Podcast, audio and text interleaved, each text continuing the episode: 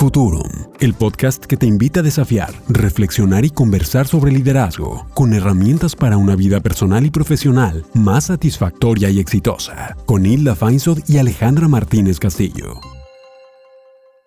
Hola. Bienvenidos a Futurum, el podcast de liderazgo. Yo soy Alejandra Martínez Castillo y estoy compartiendo este espacio con mi admirada y queridísima Hilda Feinsod. ¿Y te cómo estás?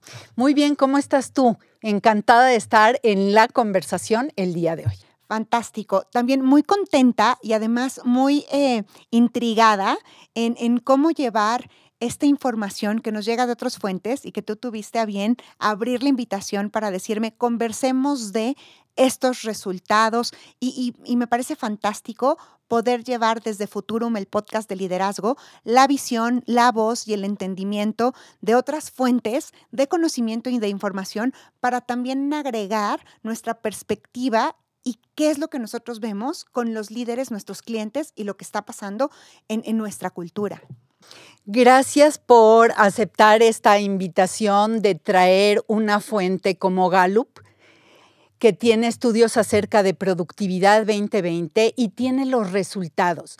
Y déjame compartir contigo y con el auditorio exactamente de qué vamos a hablar hoy, porque tenemos 150 personas de recursos humanos en 15 sesiones diferentes en el mismo número de grandes corporaciones alrededor del mundo, hablando del tema de productividad, cómo la manejaron y cuáles son los resultados del 2020. ¿Qué tal eso? No, no, me pareció muy sorprendente porque aunque Estados Unidos es un líder, sin duda, de estar haciendo encuestas y Gallup lo acompaña y hace estas preguntas, puedo ver muchas similitudes con las empresas que han tenido éxito en lo que sea que productividad signifique, que ahorita lo vamos a ver. Creo que también una buena pregunta al final es si se trata de productividad o no.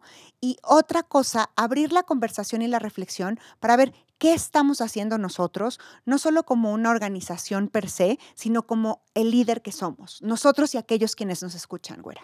Justo quería decir eso, que quien nos escucha no nada más piensen que esta es la reflexión de 150 líderes de recursos humanos, sino que esta reflexión se puede aterrizar con prácticas concretas en cada líder que hoy está escuchando este podcast.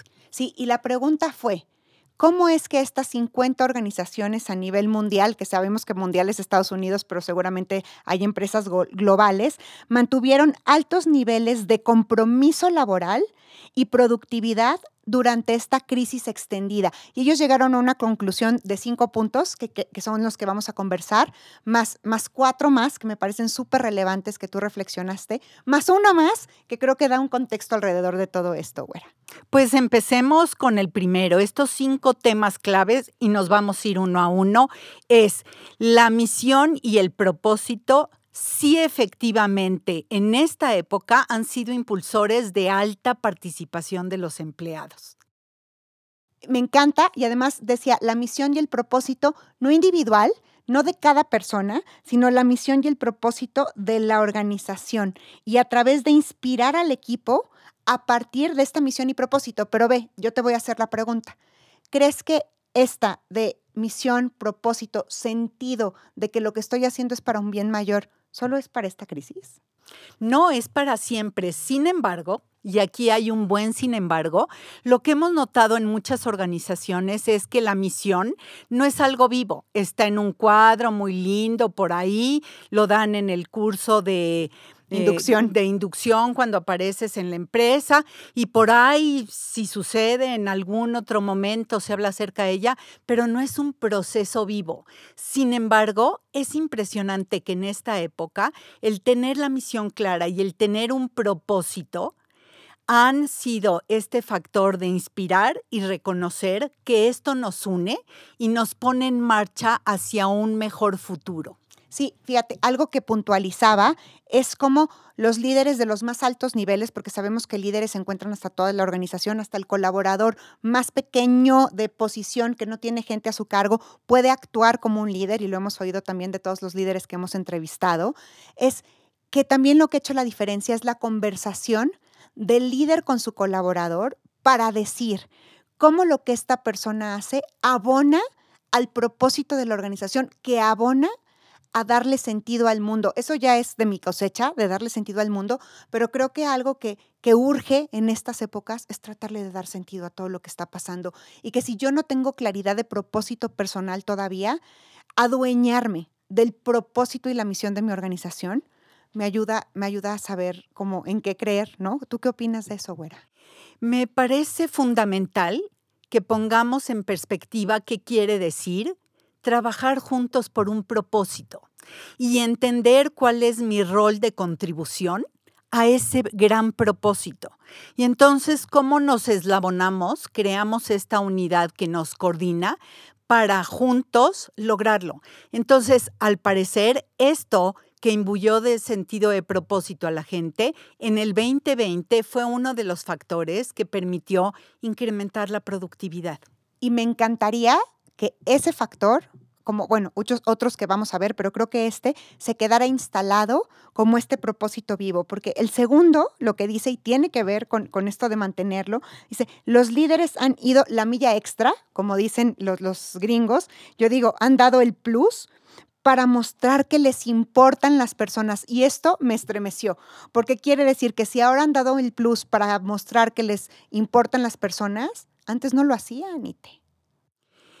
Em, es un tema que se puede ver desde muchos lugares diferentes. Lo que quiero decir es resaltar qué quiere decir aparecer en las instalaciones, ser congruente con el mensaje, decir, ustedes tienen que venir, pero yo también estoy aquí y conozco líderes que han hecho eso, de yo no le puedo pedir a mi gente lo que yo no estoy haciendo. Entonces sí, me ves en esta conexión por Zoom desde mi oficina, porque como mi gente tiene que venir, yo estoy aquí.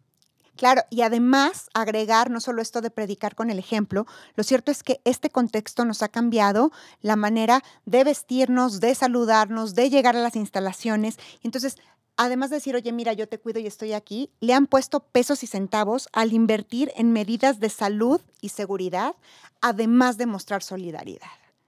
He encontrado tristemente el ejemplo opuesto. Esa empresa que pide que vaya si no tenía inicialmente, inicialmente le llamo por muchos meses, eh, medidas de seguridad e higiene. Y la gente no nada más estaba incierta, sino también enojada porque se sentía desprotegida. Entonces, invertir en seguridad e higiene, que va a seguir en el 2021 como parte de los parámetros, y también estar presente cuando le pides a otros que estén presentes, son una muestra de me preocupo por ti. Claro. Y otra cosa que hemos escuchado con, los líderes que hemos entrevistado y, y, con los que trabajamos en lo cotidiano, creo que viene más y más a la mesa este tema de salud mental. Seguridad e higiene no solo es el cubrebocas, los guantes, el gel, tomar la temperatura, poner un arco sanitizante, sino cuando me presento, ser capaz de preguntarte cómo estás y si la respuesta es enojado, triste, enfermo, frustrado, este, tranquilo, esperanzado, saber qué hacer con esa respuesta y eso es dar la milla extra. No solo preguntarlo, que, me moría de la risa en la mañana justo con un cliente que me decía, es que Ale, si yo pregunto, oigan, ¿ustedes qué necesitan? ¿No? Y, y me dice, necesito tijeras y no llegan las tijeras. Pues la siguiente vez que me pregunten, me van a responder enojados, te dije que tijeras, y la tercera es ya para que me preguntas. Le dije, ahora imagínate cuando llegas y preguntas, oye, ¿cómo te sientes? Y alguien te dice triste y tú dices, ah, y te das la vuelta y te vas, porque no sabes cómo responder ante eso, ¿no? Y en este entorno que se viene dando desde la era de la pandemia eh, del 2020 para acá, es fundamental em, vivir con mayor empatía con compasión, con entendimiento, con conexión emocional. ¿Cómo estás? ¿Cómo está tu familia? ¿Todos bien? Me alegro muchísimo. Con tener más flexibilidad y tolerancia. Y eso no quiere decir no resultados, porque justo el estudio de Gallup muestra resultados. Claro, que la productividad, y esto cambia porque dice, es que ahora lideramos, ¿no? Antes liderábamos con las métricas que vamos a poner ahorita, lo vamos a desafiar, o liderábamos con estructuras muy claras, o liderábamos si estaban clarísimas los procesos y las políticas, ya lo demás se daba. Y ahora estas dos palabras clave que Gallup menciona y que tú vuelves a traer a la mesa, que son empatía y comprensión y compasión. Compasión, que a muchos líderes se les puede estremecer la piel, decir, yo no voy a estar entrando al club de los ositos cariñositos, ¿qué quieren mis empleados? Que los abrace, que los bese, no, y menos con COVID. Y no se trata de eso, no estamos hablando de una perspectiva romántica, sino de una perspectiva de estas emociones como promotoras de la eficiencia. Me parece que no hacerles caso no quiere decir que no van a estar presentes ah, las ignoro y entonces la gente no tiene estrés, no tiene ansiedad, no tiene incertidumbre, no está preocupado porque hay alguien en la familia que presentó síntomas de COVID, no está con inquietudes acerca de su salud y bienestar. Entonces, el no voltear y preguntar, el no hacer caso, no desaparece el que existan estas preocupaciones hoy dando vueltas por la mente de la gente y entender que hoy hay alguien que puede estar preocupado y por lo tanto desenfocado y mejor que soporte le brindo para que se enfoque y cómo le ayudo para que suceda y dé resultados y cómo trabajo con la persona para generar realmente un soporte de ayuda es el nombre del juego porque así va a seguir este año. Claro, y creo que fíjate, en este tema de empatía y compasión, algo que sí está sucediendo también en estas organizaciones es que fallecen miembros del equipo que mueren durante esta pandemia. Y entonces los líderes se ven en una imposibilidad de facilitar un proceso de duelo porque nunca lo habían experimentado, porque no puedes ir y abrazar a la persona, porque se, o sea, esto nos ha privado de muchísimos rituales donde podíamos acompañar aún sin saber qué hacer. Entonces, creo que invitar a intervenir expertos cuando alguien ha muerto o cuando varias personas se han enfermado a decir, esto es lo que está pasando, este es el nombre y así es como nos sentimos, es también apostar a la salud mental, a la empatía y a la compasión dentro de los equipos. Y eso es una invitación a repetir este 2021, porque el estudio de Gallup dice que probablemente muchas cosas no se repitan, la invitación es que esto permanezca. Exactamente. Y nos vamos al número tres, decíamos que son cinco, y el número tres son ¿De verdad no han existido estos niveles de comunicación y transparencia porque ha aumentado la confianza, la moral y la productividad? Gran lección. Gran, gran lección. Yo tengo dos ejemplos clarísimos de lo contrario. Dos organizaciones, una que desafortunadamente quebró y pude hacer el acompañamiento para uno de los equipos y otra en la que estuve colaborando, donde de verdad el malestar, el enojo de la gente y tal es porque sabían que les estaban mintiendo, sabían que no les estaban diciendo las cosas o no sabían nada, pero en el no saber se imaginaban todo lo peor, porque a eso tendemos. Entonces, esta parte de decir una verdad dura y poder manejarla, ¿no? O no poder manejarla, pero por lo menos conocerla, creo que dentro de la incertidumbre nos da certeza de mi, mi líder o el director me va a decir qué está pasando, por horroroso que sea. ¿No? No me, no me va a adorar la píldora y esto me da la certeza también de poder responder y poder solidarizarme de regreso, porque si tú me dices la verdad, sí se genera como este compromiso implícito de entonces yo te digo la verdad. Em, me sacude muchísimo este ejemplo porque damos muestras de lo opuesto, estoy de acuerdo contigo, Ale. Y hay un ejemplo más bien hay una mm, estadística de Gallup de al principio de la pandemia que fue sacudida, sacudidora y decía que en mayo la gente estaba más preparada para afrontar lo que venía que en junio. Y yo decía, ¿cómo? No, yo creo que leí mal, voy a leer otra vez porque no es normal lo que estoy leyendo. No, quiere decir Claro, con la pandemia y la cuarentena vino un esfuerzo de váyanse a sus casas y empezar a comunicar las cosas. Y ya que organizamos de alguna manera, los líderes le bajaron al esfuerzo de comunicar. Y en junio ya encontramos que la falta de comunicación hacía que la gente se sienta menos preparada para el futuro. Así que por eso decía hace un momentito, gran lección, porque ni podemos ocultar el sol con un dedo, porque todos sabemos lo que está pasando, ni es sano para los equipos, porque da pensamiento catastrófico de quién sabe aquí qué horrible está pasando que nadie dice nada.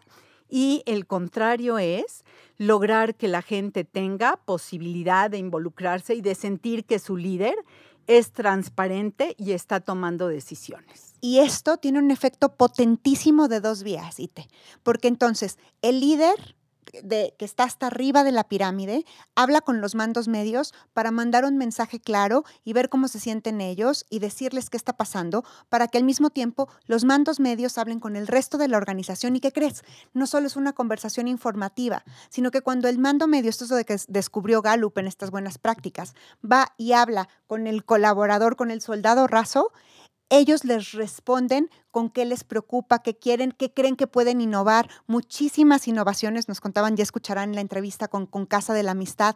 O sea, venía de una chavita de 26 años que nunca había estado en Casa de la Amistad y que empezó aquí su trabajo y nos dio una idea fantástica. Entonces, fíjate qué poder, porque no solo está, creando compromiso y comunicación donde yo ya sé qué está pasando, sino yo de regreso te voy a dar la información que estoy recogiendo aquí, donde no somos 10 eh, o 12 o 14, sino somos 100 o 400 o 1000 y te voy a ayudar desde mi inteligencia de piso a crear tu estrategia para COVID, diciéndote que me importa. No tienes que descubrir el hilo negro. Yo te voy a decir, colaborador, qué necesito. ¿Qué tal de fantástico te parece eso. Y metodologías para hacerlo hay muchísimas.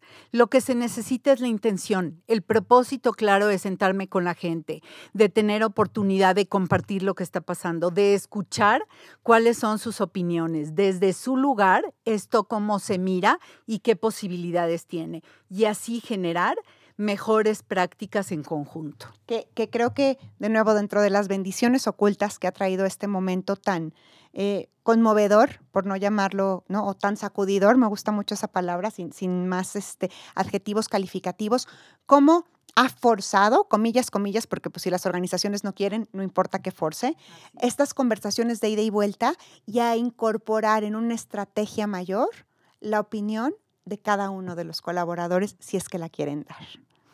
Y la pregunta a nuestro auditorio es, ¿cómo te sientes cuando eres tomado en cuenta? Claro ser visto es un súper regalo. Ahora, fíjate, el número cuatro es la forma de medir o las métricas de productividad. Probablemente ya, ya se habían roto desde antes de la pandemia. ¿No? Y nadie está muy seguro de cómo arreglarlo ahora. Y algo, una frase que usan que yo no voy a hablar en veracruzano porque prometí que no iba a decir groserías en este podcast particularmente, es antes medíamos horacilla, ¿no? Efectivamente. Hora silla. Y entonces, si tú pasabas aquí 8, 10, 12, 14 horas, pues eras X o Y productivo. O si llegabas, me acuerdo que a mí me estremecía ver que había bonos de puntualidad y asistencia. ¿Cómo? ¿Te pagan por venir? A mí no me subían puntos en la, en la escuela por llegar a la clase, ¿no?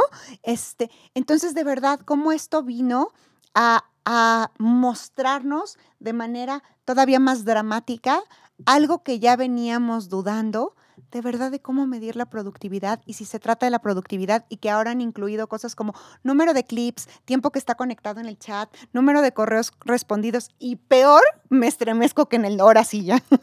Claro, em, porque eso no dice nada y especialmente hay una creencia de yo me quedo hasta que mi jefe se vaya, porque irme antes no está bien. Entonces, las horas silla son terribles porque si el jefe se quedó por cualquier razón, yo ya no salí temprano y a lo mejor ya no tenía nada que hacer. A lo mejor de verdad me puse a navegar en la computadora, me puse a revisar las redes y eso no quiere decir productividad. Y entiendo que por el otro lado hay áreas en donde se mide maravillosamente bien, por, por ventas, por metas logradas, por eh, factores críticos de éxito alcanzado, por clientes, por reclamo, por pesos y centavos que entra por muchas formas, pero en áreas operativas, áreas administrativas no tangibles, no puedes medir horas hombre. Y la respuesta, según dice este estudio, no está.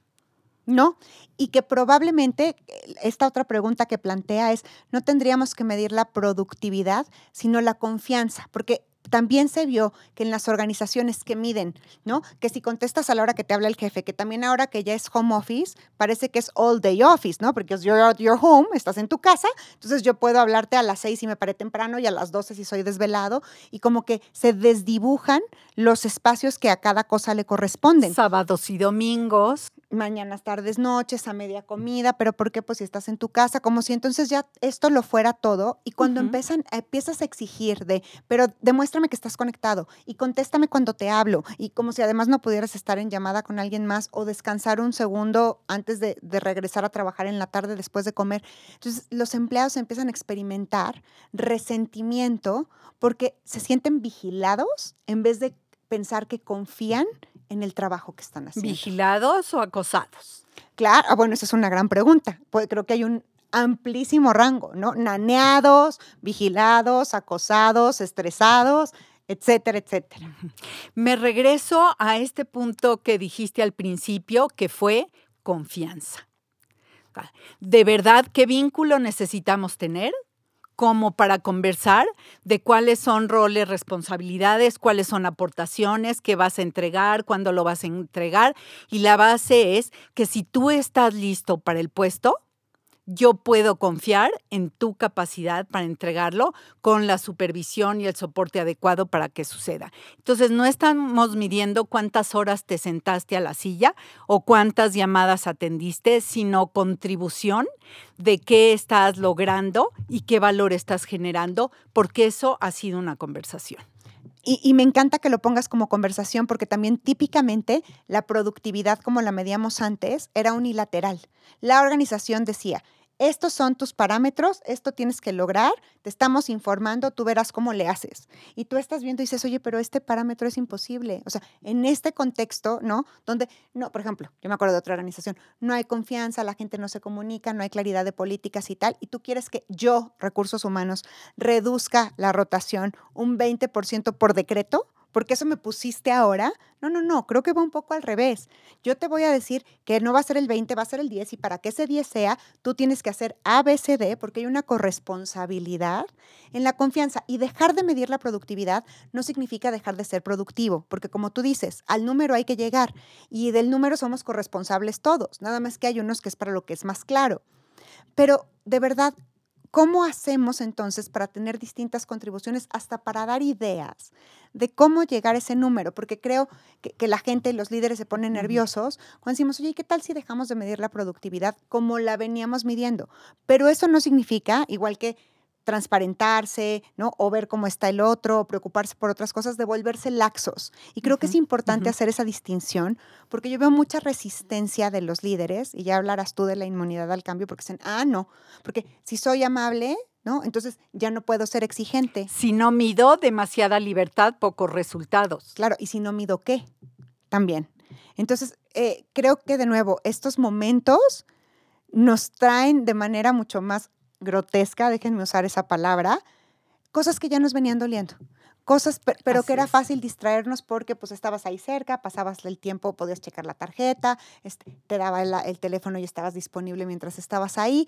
Y entonces hoy de verdad volver a traer a la mesa estas preguntas, pero con una mentalidad diferente y con una eh, manera de estar en el mundo distinta, creo que nos, nos abre a, a diferentes posibilidades de respuesta, porque hoy no existe, güera la respuesta. No, y me parece que el líder que abre conversaciones se puede sentar a hablar de cómo generar valor con lo que estás haciendo. ¿Qué puedes proponer para que esto suceda? ¿Qué necesitas de mí para que lleguemos al resultado? ¿Qué, qué manos adicionales para ver cómo reorganizamos al equipo en este momento? Ponemos para que se dé, se dé este proyecto o esta actividad que necesita suceder. Entonces, más esa conversación que me parece que va a ser mucho más productiva para generar resultados que poner ahí un número de manera unilateral a que algo suceda porque necesita suceder o lo dijo el jefe. Exactamente, exactamente. Entonces, combinada esta con la anterior, es invitar a los colaboradores a pensar qué podría medirse y cómo podría medirse, porque a lo mejor ahora es justo el momento de promover mucho más la innovación y de cómo te vas a encargar de si ves que alguien está pasando por un eh, quiebre de salud mental o si sabes que alguien está enfermo pero no lo comparte, ¿no? O, si ves que alguien no se está ocupando de lo que necesita ocuparse, que es parte de tus reflexiones más adelante. Entonces, de verdad, ¿Cómo lo medimos? Creo que empezar por el significado para nuestra organización, para nuestro equipo, para mi líder, ¿Qué significa productividad hoy? Y no tengo la respuesta, la respuesta la tendrá cada quien, pero una de las preguntas que puedo añadir a esto es cómo ser exitoso. En el puesto que tengo, ¿qué quiere decir ser exitoso? ¿Cuáles son las contribuciones más importantes? ¿Y cómo me voy a hacer cargo de ellas? Entonces, con eso tendremos a la gente en un alto nivel de confiabilidad, entregando resultados que se pactaron previamente.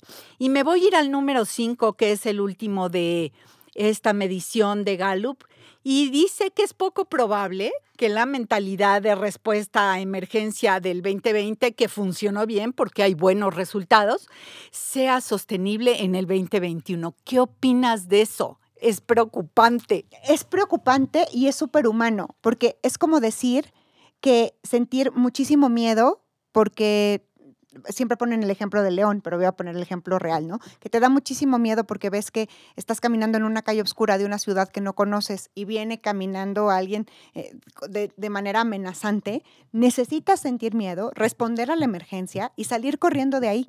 Probablemente eso te va a garantizar la vida y que no te asalten, pero no podemos vivir corriendo como si nos fueran a asaltar. Y creo que ese es un ejemplo paralelo. Sí, la respuesta frente a la emergencia sirvió en un momento de emergencia, pero hoy esto ya está en una curva normal, porque ya hemos pasado mucho más tiempo que el que solo parece emergencia. Entonces, de verdad, ¿Cómo vamos a incorporar, que tampoco tengo la respuesta, ¿no? La manera de sostener estas prácticas que sí estaban, porque escuchar y cuidar de la gente no me parece algo en estado de emergencia. Conectar con el propósito y con la misión no me parece estado de emergencia. Abrir la conversación para ser transparentes en la toma de decisiones no me parece una cosa de estado de emergencia. Práctica que debe mantenerse, claro. Absolutamente. Entonces creo que esto de la emergencia es como... Eh, y, decía el artículo que yo no comparto, que las crisis unen a las personas. Yo digo, las crisis unen a las personas cuando deliberadamente tomamos la decisión de estar unidos, porque las crisis, y si no pregúntenle a las parejas que quieran, ha pasado los dos fenómenos. Parejas que se han consolidado durante esta época de pandemia y parejas que han terminado de tronar y parejas que han empezado a tronar.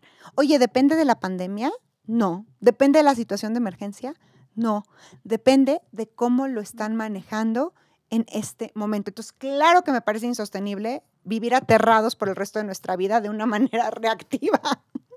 Sí, sin embargo, me parece también que en el fondo hay un acomodo a la situación, que eso es lo que es preocupante. Luego adquirimos una zona de confort, yo ya sé manejar esto, ah, no sabía trabajo remoto ni creí que pudiera trabajar desde la oficina y mira como si puedo, entonces ya me acomodé, ya tengo mi rutina, ya me doy cuenta de la serie de cosas que tengo que hacer de manera remota, ya hay algunas cosas que sé que no van a suceder presenciales y bueno, pues ya las estoy programando una manera distinta, pero el gran tema es que luego el acomodo, el familiarizarte con respuestas hace que dejes de pensar en nuevas y posibles soluciones para mantenerte fresco. Y si aquí hablábamos de productividad, para ser productivos.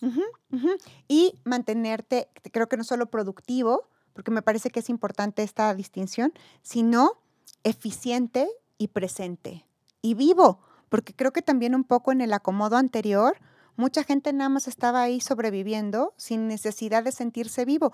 Y, he escuchado también así clientes que me han reportado de Ale, la verdad a mí la pandemia me ha caído de maravilla porque le di el sentido, cambié de chamba, pude hacer, reconecté con mis hijos, este, le, le, bajé al paso y gente que dice, pues para mí no ha cambiado nada, sigo igual de, este, en la desorganización, preocupado, agobiado, ta, ta, ta, más COVID, híjole, pues está, está bien complicado. Entonces sí creo que, que la pregunta es, ¿cómo vamos creando cosas de manera deliberada para mantener la confianza, la productividad y la compasión más allá, o sea, porque la compasión no solo es relevante cuando hay crisis, desde mi perspectiva, claro. ¿no? Y a partir de ahí, poder diseñar un nuevo futuro, porque creo que en este momento hemos estado mucho más reactivos frente a lo que pasa que deteniéndonos para ver qué viene después, Y, bueno, por eso se llama así este podcast, porque es lo que ha de ser, pero lo que ha de ser es lo que tú creas. Efectivamente, y a mí me parece que observando organizaciones y líderes en este año, he podido encontrar que muchos están en el juego de la reciprocidad. Y a ver qué me dices tú, mi querida Ale, de si te suena o no te suena. Uno de ellos es, si la empresa me cuida, yo cuido a la empresa. Otro es, entre todos podemos salir adelante. El tercero es, ¿cómo cubro a quien lo necesita ahora? O porque está enfermo, o porque está sobregirado, estresado, o porque tiene un familiar, o por alguna de las cuestiones que hoy sabemos que existen mucho más que en otras épocas. Y en qué contribuyo, que eso me parece muy generativo, a sostener este negocio que me sostiene a mí. Claro, me, encantan las ideas, pero justo creo que, es un, estado mental, que es, es, una forma de estar en el mundo. Todas estas cuatro cosas que mencionas y son liderazgo puro. ¿No? Es, sí, la empresa me cuida y yo la cuido a ello, no desde un lugar de resentimiento, resignación, pero si yo estoy viendo que no me cuidas en esta situación que está pasando, pues necesito cuidarme yo. Pero qué rico que tú me cuides a mí, yo te cuide a ti y nos cuidamos todos, ¿no? Un, dos, tres por mí y por todos mis compañeros, sin duda. Y además, también esta capacidad de cubrir al otro, no solo porque no puede ser tan eficiente porque está distraído, se enfermó, perdió a alguien, sino también qué gran momento para volvernos multitalentosos y decir, yo que soy especialista del especialista del especialista en esto, ¿no? como, como decía Marciano, este, nuestro último entrevistado, nuestro más reciente, que, que decía, oye, algo que quieras agregar. Y él decía, que deberíamos de ser más hombres de mundo. Ahora está la especialidad de la especialidad de la especialidad. Se acaba esa especialidad y te quedas sin propósito y sin sentido. Entonces, qué gran oportunidad de aprender nuevas habilidades y que aunque no nos volvamos súper expertos, sepamos hacer más cosas. Sin duda, y esta es una invitación siempre para reflexionar. Así que invitamos a los líderes a pensar que esto no sucede solo en las grandes corporaciones y solo a nivel mundial. Esto también sucede en tu vida y en tu diario accionar como líder si tú quieres que sucedan estos elementos que han hecho exitosas a muchas organizaciones el año 2020. Ahora fíjense, aunque aquí ya les dimos toda la organización y algunas preguntas y reflexiones, si no van y lo hacen, no van a saber cómo. Y cada quien tiene sus cómo, y si no tienen sus cómo, contrátense un coach, ¿no? De verdad, a que los acompañe a descubrir esos cómo, platiquen con personas que ven que tienen esos cómo, y sobre todo esta parte que, que no menciona en ningún lugar y me llama mucho la atención, güera, de la autogestión emocional. Yo te garantizo que estos líderes que han ido a conversar con sus eh, colaboradores y que han traído el propósito presente y que han invertido en X, Y, Z, pues están en un estado emocional que no puede ser angustia, desesperación, este, miedo, ansiedad, resignación, porque todos esos estados de ánimo, aunque nos avisan algo y nos dan de utilidad en un momento, no nos ayudan a diseñar no, nada. Bueno, y, si están así, por favor, que no vayan y no platiquen en ese momento. Y tocaste, pusiste el dedo en la llaga.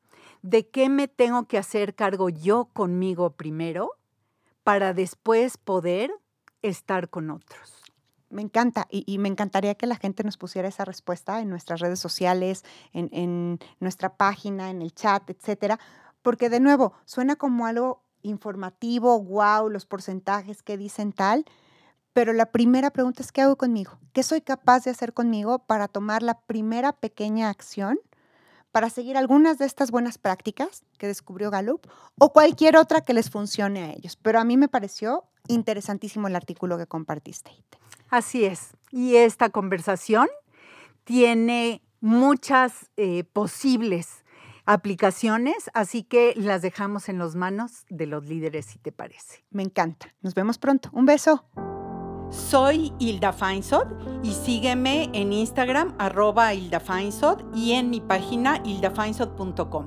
Y yo soy Alejandra Martínez Castillo. Sígueme en Instagram en arroba ale.mcastillo y en mi página alejandramartinezcastillo.mx. Y recuerda, darle follow a Futuro, lo que ha de ser. Futurum, lo que quieres ser y hacer. Un encuentro con tus posibilidades. Con Hilda Feinsod y Alejandra Martínez Castillo.